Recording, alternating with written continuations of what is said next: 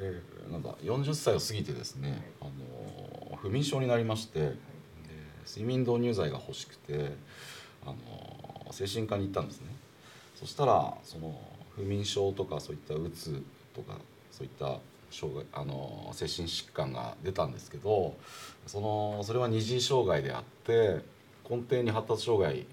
がある可能性があるからそれを診断しませんかという、まあ、検査しませんか言われましてあのその時にその自分を知ることはいいことですよという一言があってなんか僕そこにあなんかそういう医学の言葉でそういう自分のなんか生まれ持ったものをなんか言葉にしてもらえるのはあの興味があるなと思ってあの積極的にあの診断を受けたんですよ検査をね。あ確かに。あの40歳までそういった発達障害という、まあ、言葉もなかった時代もあったので、あの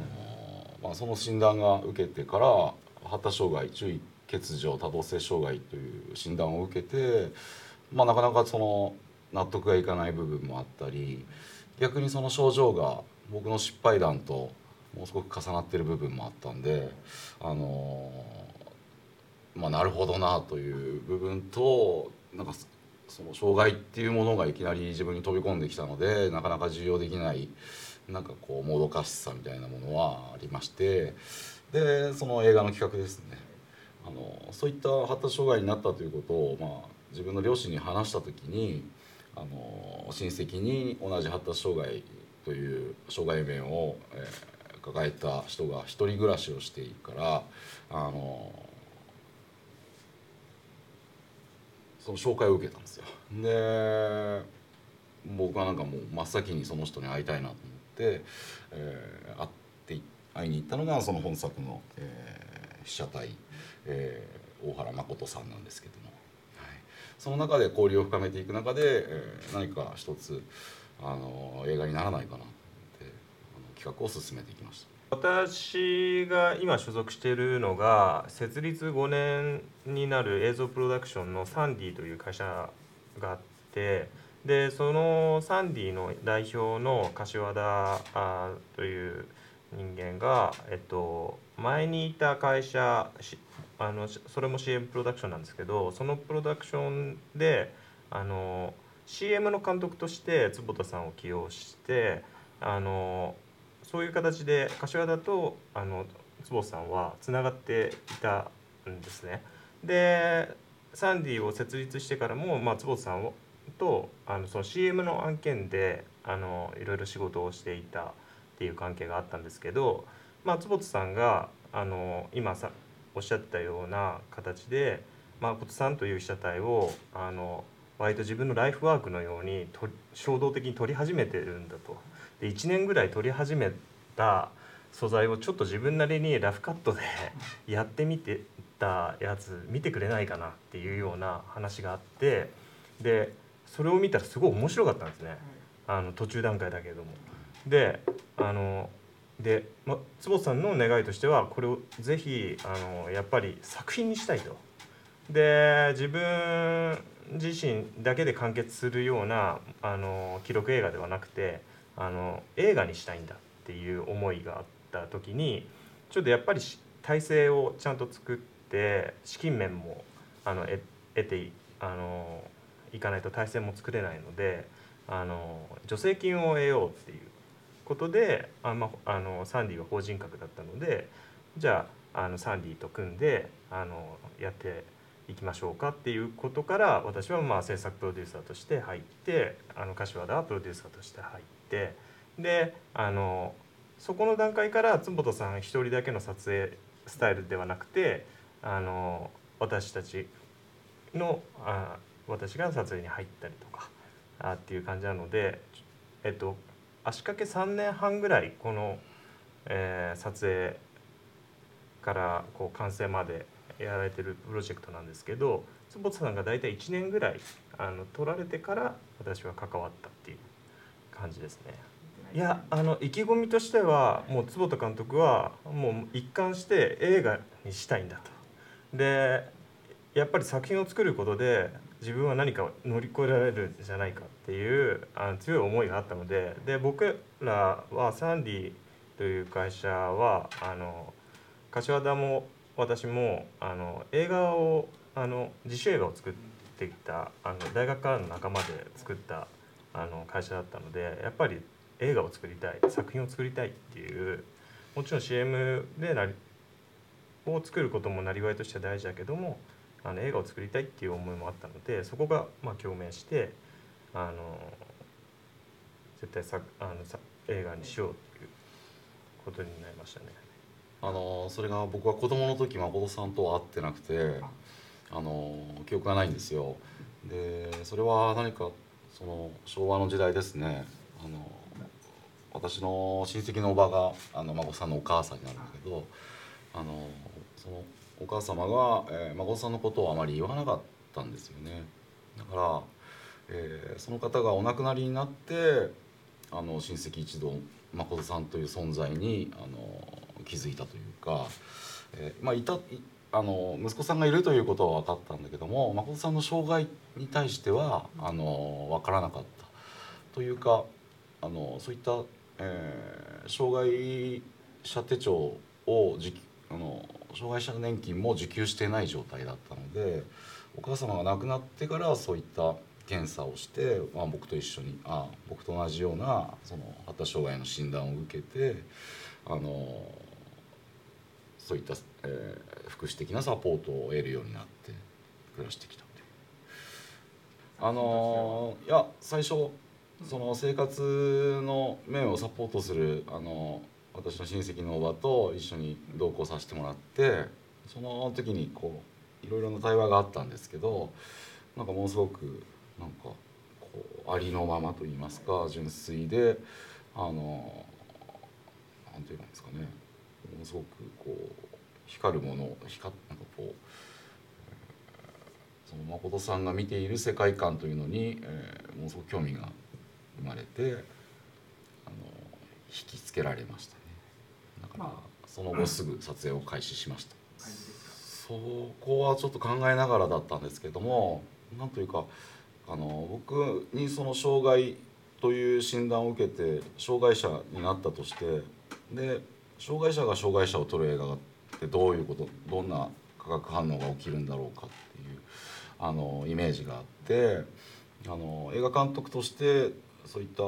発達障害を、えー、持ったというその障害者の目線が生まれたのではないかと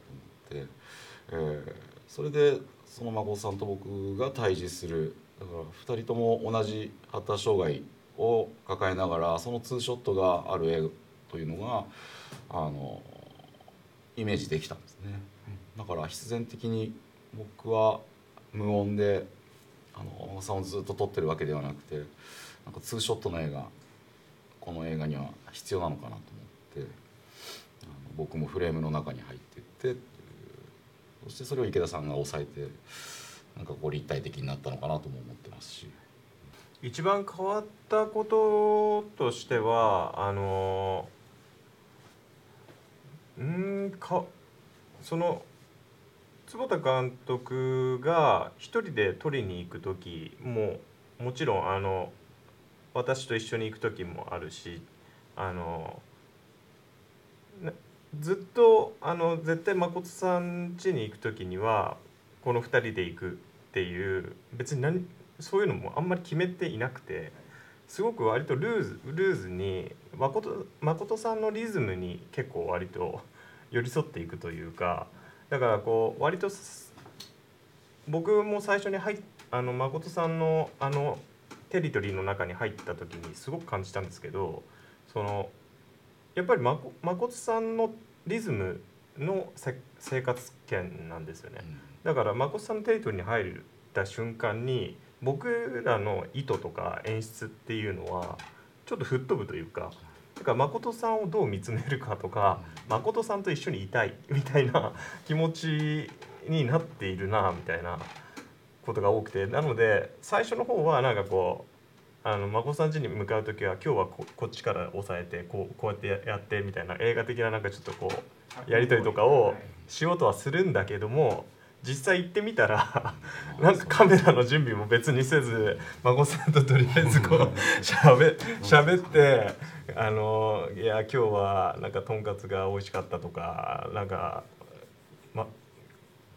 吉文さんあのテレビガイドがちょっと古くなってるから買ってきてくれないかとかそういう話だったりとかをしてるのが非常に楽しくてでその様子を本当はと撮らなければいけないんですけどなんか撮ら撮らないっていう選択肢もう一つこの映画のなんかある種なんかこうなんていうかそれがあったからこそなんかこの映画のなんかリズムがあ生まれたのかなと思ってますね。全然その真さんが撮影に対して拒むというのは一度もなくてあのその独居生活の中でそういった人が訪れることに、まあ、楽しみに、えー、していただいてでそのなんかその少し孤独みたいなものもなんか僕らがいて紛らわしてるようなあのまた来てあの今度はこういうことがしたいとかそういった感じであの小さんが撮影に対して何か嫌がるということはなかったしなんかそこに甘えてる部分もあったのかもしれないけどどんどんこう孫さんにとの交流というのを深めていくところがありましたね。確かに不思議と僕もそのフレームに入っていくのがなんかあまり恥ずかしくなくてその編集段階で気持ち悪くなるというなんか撮影の時は、まあ、池田さんがうまいのかもしれないけどなんか普通に自然とこうフレームに入っていけるんですよね。まあ、自分のあの精神疾患の診察のところを取られた時はすごくなんかあの辛かったですけど。多分そこのシーンが唯一あの坪田監督からちょっとそのポジションから取らないでくれっていう指示だったと思いますね。だから僕もかなりあのそれは本編にも入ってるシーンなんですけどその坪さんがあの問診を受けているクリニックでのその先生との会話のやり取りでその時は坪田さんのその ADHD の二次障害のちょっとうつ的なものもあったりいろいろんなちょっと体調が悪い時だったりもしたのででナイーブなこう薬を増やす増やさないの話をしてるところで僕はこう先生なめであの坪田さんを取った時にっていうあの言葉が出てこないからそこはやめてくれっていうのは制された時に僕は結構動揺したんですね。あ坪田さんそういう感じなんだその意図は、はい、というのは精神科医とどういうカウンセリングをしてるかっていうものを観客に見せたい気持ちもあったんですよ。でそこのあの先生の問いと僕のその答えがのどんな言葉が出るのかなっていうのを自分でもちょっと探していた部分があったのであのそれをその先生越しの底にカメラがあると何に答えていいか分からなくなってしまったのでなんかその嫌だなというのがあってもっとなんか出したかったというか。なるほど、はい。あの多分いろいろなね精神をこうちょっと不調をきたした人って多いと思うけど、うん、そういう時どういう言葉があってどういう診断があってクリニックあのカウンセリングがあるのかっていうのをちょっと収録したかったのでなんか生の声がどうしても目の前にカメラが、まあ、今も今の状態もそうだけど、はい、なんか出るのかなと思ってなんかそうそういうのもあってっていうことですね。でもそれぐらいですよね、はい、あのそれぐらいだったと思いますであとはむしろ僕がこう撮ってたら「池谷さんもういいんじゃない?」っていう ちょっと孫さんと話そうよみたいな感じを監督は結構あの言ってたなっていう記憶はありますね。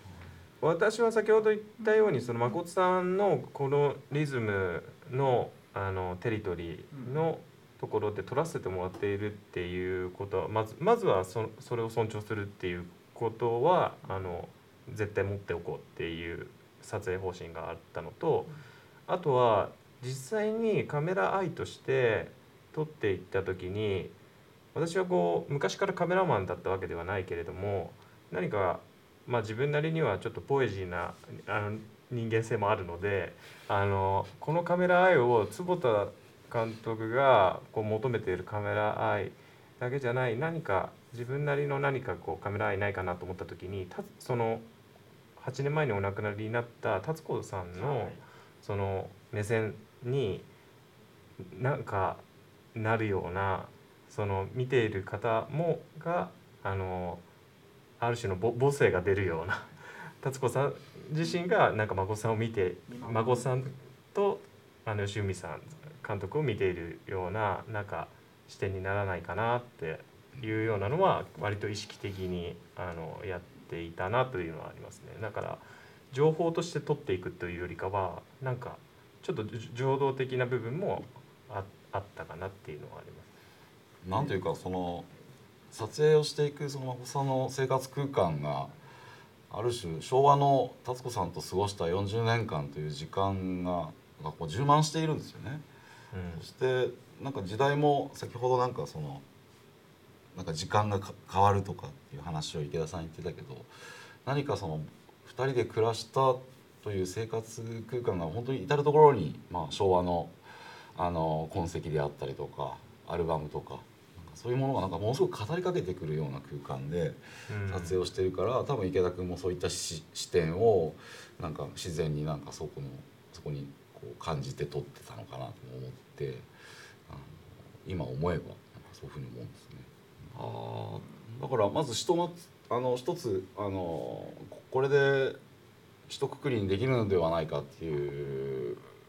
タイミングが一回あったんですけどあのそれからまたそれを再構築するあの時間が欲しくなりまして何かあの映画としてまだいいけてない気がしてする時間があってどんどんその制作期間が伸びていったっていうところであのなんていうんですかね一一つのあの映画作品として出来上がるタイミングを見見つけたというか。けどすごいもうあと、はい、なんですかね10年ぐらいかかるというかあのライフワークにはしていくんですけどあの今も現在もたびたび会っているんですけどあまり撮影をする気持ちになれなくてあのそれよりはもっと対話をしていく方に優先してますけども、えー、まあ、まあ、て言えばいいですかね。ずっと続けていきたいプロジェクトではありますね。はい、そうですね、はい、僕の劇場デビュー作は統合失調症を抱えて、えー、障害者の、えーまあ、手帳を持ったというかそういったあの精神疾患の漫画家さんが主主人公であのその方のそのなんて言えばいいんですかね純度の高さとかその生の芸術みたいなものにあの惹かれていったんですね。そして2作目は今度は目が見えないという身体の障害を抱えたあの貝類学者が貝を触ってその美を探るというあの作品ですね障害者。で今回が発達障害がまあ一つのテーマになっているところでなんかその僕が診断を受けるのもそこに合点がなんかあるというかまあ何かしらその発達の凹凸と言いますけど僕もやはりその出っ張った部分と足らないところがあってその足らないところに対してのコンプレックスとかなんか、えー、だからこそできるんだみたいなところになんか登場人自分の映画の登場人物の中になんか自身を投影したりとかあのしていたのかなと思ってだから全部が障害の映画になって あそれは、うん、そういう共通点がありますね。うんと僕はあと東京造形大学っていう美術大学で映画専攻だったんですがで諏訪信弘さんという映画監督に指示をしていてでとても影響を受けたんですね。で諏訪さんの授業であのいろんな作品見してあのもらった中でその坪田さんの「でかい眼鏡をあの一番最初の作品ですね。あの坪さんがイメージフォーラムでグランプリ取ったそのでかい眼鏡を、まあ、ある種のさあのこういう詩的なあのも自分の中に内的にあるものを作品にしてもいいんだよっていうある種の参考作品としていいくつかある中でそのでかい眼鏡を上映してくれてでそれを見た時にこれは何だと。あのある種なんだろうな僕は高校ぐらいまで全然さあの映画とかには関係ないサッカー少年だったんで映画とかには全然疎かったんですけどまるで8か2分の1を初めて見た二十歳の時のようになんだこれはっていうこうなんでこんなものがこの世の中に成立するんだろうっていうのが初めての驚きだったし美代子を見た時もその感じはありましたね。その、ま、漫画ガロの漫画とかをよあのやっぱり大学時代とかってこうなんか憧れて読んだりとかした時になんでこれがこあの時代成立してたんだろうとかでそれを あの原作にして映画化するってこれはどういうことなんだろうとかこれはこの映画これどうなってくんだろうっていうすごいそういう興味は坪さんと出会う前からすごく持って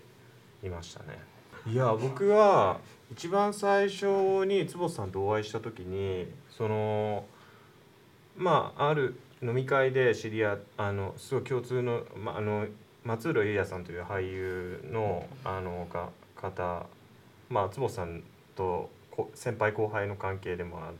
その松浦優也さんと僕はつながってたりとかしてたそういう飲み会があってその時に初めてお会いしたんですけどそれが6年ぐらい前ですかね。でその時に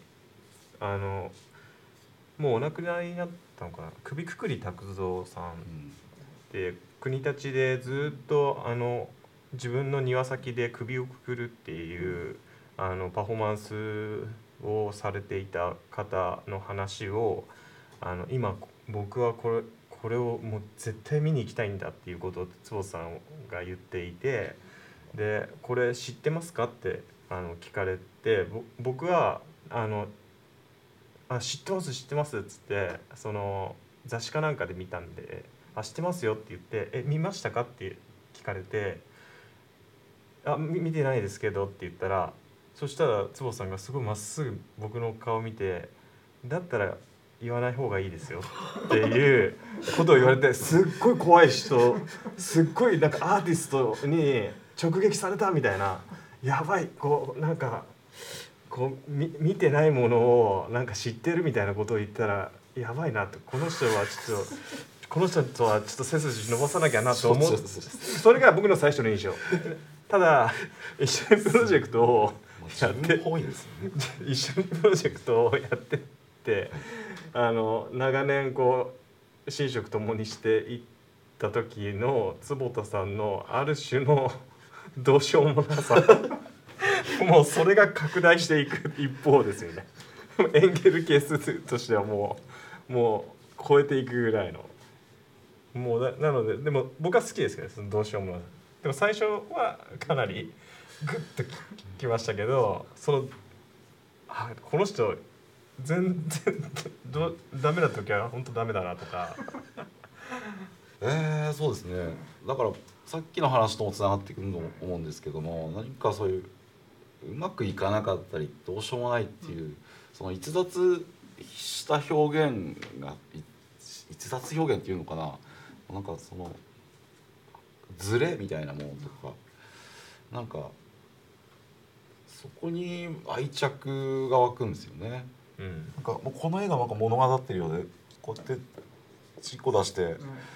ねカメラをね望遠鏡天体望遠鏡にさして収録していくなんて。こういったなんかナンセンスで不条理でけどなんかものすごくそのものをなんかこう物語るようななんて言えばいいな生の芸術にこう近づいていくような,、うん、なんかなんかこう人としてなんかこうそういった逸脱社会から少し逸脱していくアウトサイダーみたいなあの世界観が、まあ、自分のその障害特性と相まってなんかそこに執着して愛着を持ちなんかこだわってるんじゃないかなと思っていてで誠さんとの出会いも何かそういった何て言うんですかねうまくいかないけれどもあのそこでその社会やそのねいろいろな規範にこう向き合っている姿というのに美しさを感じるんですよ。これはまたあの違う現代美術の作家の篠田太郎さんが描かれたドローイングなんですけど劇中のアニメーションはあの自分で作画をあと自分の父親も参加してあの作画してでそれをアニメーションの得意なあのスタッフに頼んで動かしてもらって自分がそこの絵筆を使ってその誠さんを描写する中であの、まあ、自分自身もあの自画像を描いてそれを描写していくっていうところに何かあの作品にこう願いがこもっていくのではないかと思ってあの、まあ、そういった、まあ、自分で描くのが必然だろうなとは思いますね。あの編集を担当したあのスタッフがこのシーンに誠さんのなんか全部の人生が生き様がなんかこう詰まってるような気がするっていうことを言ってて、まあ、僕もその誠さんのその入浴シーンというのは何かあの誠さんの生き様とかその障害者というその社会が作った障害にとか価値観に立ち向かっている人物それは美しいというその様がなんかニューヨークのシーンになんか全てこう出てるのではない出てるのではないかなと思ってその中で地震が起きてとかあの誠さんがふっとこうボソッというそういったなんていうんですかね間のなんですか誠さんの時間があそこになんかあってそれでこの映画をあの終わらせたいなという気持ちもありました、誠さんがあこれ僕の記録映画っていう言葉をいただいた時があったんですよ。それが僕の実家に正月集まった時にあのおっしゃられてた言葉でなんかその言葉がとても印象に残っていてあのそうやって誠さんも撮影を通して池田さんに会ったり他のスタッフに会ったりとかしていく中で何かつながりを持っていって大津さんの世界が広がっていくっていうところを体感してるとは思うんですね。えー、年賀状が大好きな誠さん家にスタッフから年賀状が行ってそれを嬉しそうに見てる誠さんを見て何かその映画をを作ったことによって世界が広がったとはあの思っていると思います。誠さんの言葉で言うとあこれ僕の記録映画っていうふうに言ってくれたところですね。あの実はこのパンフレットの中で私の主治医と対談をしてあの発達障害というものを浮かび上がらせるということをしてみたんですけどもその、まあ、彼も作っていく中でその障害を乗り越えていくことが重要であるというかその彼というのは私の主治医ですね。その発達障害というものを知る発達障害は治るというのは、えー、言えないんですよね生まれつきのあの脳機能の偏りだったりあの脳機能の障害ですから生まれつき生まれ持ったものなのでだから発達障害は発達するとは言えるんですよ。その発達がゆっくりだったりそのその人なりのあの生まれつきの生命体の力で、えー、発達障害は発達していくのでその伸びしろはまだあるはずだっていう考え方が僕はポジティブで好きで発達してない部分まだ発達する伸びしろがあるというところはポジティブに捉えてなんかその発達障害をこう何て言うんですかね、まあ、それが生きづらさにつながってる方も多々いるんだろうけど一つのなんかポジティブな考え方でその伸びしろだから発達障害を発達するっていうところに持っていきたい。そういう主治医の言葉もいただきましたね。うん。さんだけではなく、えーとまあ、期間に間に合うものはまず出していこうってことであのエントリーはしたんですがまああの本当ギリギリであのプサンプレミあワードプレミアであの行けるところあのがなんかギリエントリーギリギリだったんですよね。でもうギリギリだからもう AR でこう出したら通ってで他のところはまあ残念ながらあのまあ残念でしたっていうような回答だったんですけどただプサンでやれたことは本当に非常に良かったなと思ってます。それはあの私自身その発達障害っていうことがあのどうあの今世界的な問題意識としてあるのかな。しかも同じアジア圏としてとかあと今日韓関係とかのこともあるのでどういう対話になるんだろうとかでも映画祭という作品を介した場で何が語られるのかとか何を語れるのかとか何が感じられるのかっていうことにおいてあプサンはいいなって思ったんですね。で実際行ってみたあの感想としては非常に若いえあの方が多い映画祭というのが第一印象でしたね。僕も台あの昔自分の作品とか他にプロデュースした作品で台湾とかあのの映画祭とか行きましたけどあと日本の山形のドキュメンタリー映画祭とか割と何て言うのかなシニア層というかあの若い子あんまいないなみたいな印象があったんですけどプサンは非常にもう20代30代の特に女性とかカップルとかが多い。でしかもその割と鋭い作品に関してもあの人気のこうアクションものとかそういうものだけにこう傾倒するわけではなくて本当にそういう文化的な興味があるなんか素地がある人たちがこうなんだろうな日本よりもなんか映画文化としてやはり醸成されてるなっていう感覚を得られたのも良かったですしあのその私はマーケットのの方に参加してたのであの上映のスクスクリーンでの上映での T チーンの時にはもう帰国してあ坪さんにあか坪田監督にあのバトンタッチしてしたんですがその坪田監督はその T チーンを直接受けて感想としてはどうどういう感想を持ちました？あのやはり韓国にもそういった発達障害のあの言葉や概念は生まれていてあのそれが一つ整備されていくというかやはり日本と同じで過去はそういう障害を抱えるとすぐあの施設というか何か壁の中にこう入れられてしまうというそんな時代があったのではないかっていうことを若い子が言ってくれてただ今はそういった認知も広がりを始めていてそういった福祉的なサポートの広がりを見せているというまあ発達状態ですよね。国の発達と発達障害の発達といろいろあるんですね。社会の発達もあると思うし。そのリンクしなくなるズレがあの発達障害の定義の拡大を生んでいるという現状があって、まあ、そういう話もしてでそういったやっぱりなんですかねソーシャルなあのところのえー、活動インクルーティブな活動をされている方が注目して見てくれてあの僕もそういった施設で働いてるんですというような方がいろいろな意見を言ってくれてあの印象的なのが一人のその保育園の先生かな若いあの女性の方だったんですけどこの映画を気に入ってくれて誠さんにその手紙を書きたいということを言ってくれて実際にあの僕が帰国してからメールでその誠さんへの手紙をあの送ってくれましてそれを先週あの誠さん家でずっと読み上げてて